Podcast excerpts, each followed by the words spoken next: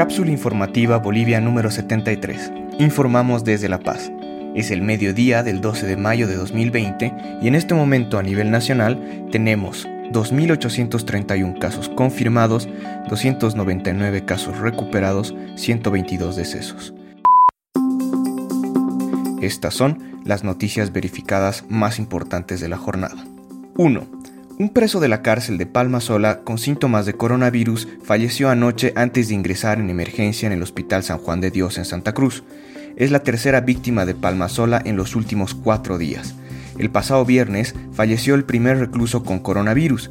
El día domingo falleció otro con toda la sintomatología. Aunque aún se esperan las pruebas, las autoridades activaron medidas de seguridad en la cárcel y han aislado a 250 personas.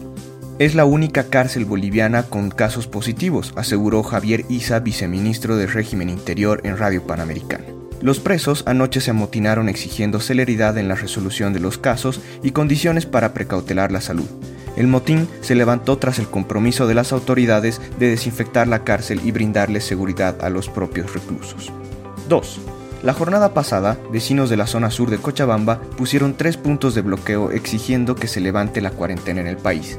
Ya no tenemos comida ni dinero, queremos volver a trabajar, dijeron los movilizados frente a las cámaras de Bolivia TV.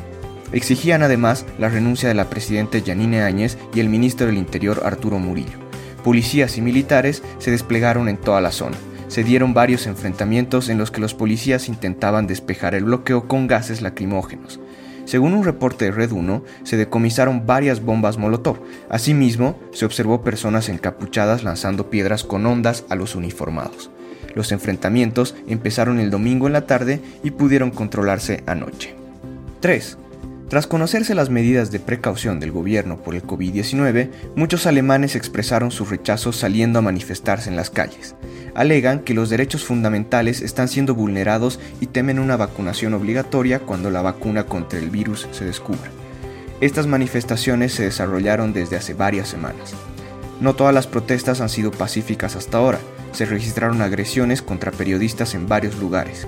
En Berlín, un equipo de la televisora ZFD, medio público, fue atacado por unas 15 personas encapuchadas durante la filmación de la protesta de higiene, el primero de mayo. Algunos periodistas resultaron gravemente heridos, según informó la prensa local.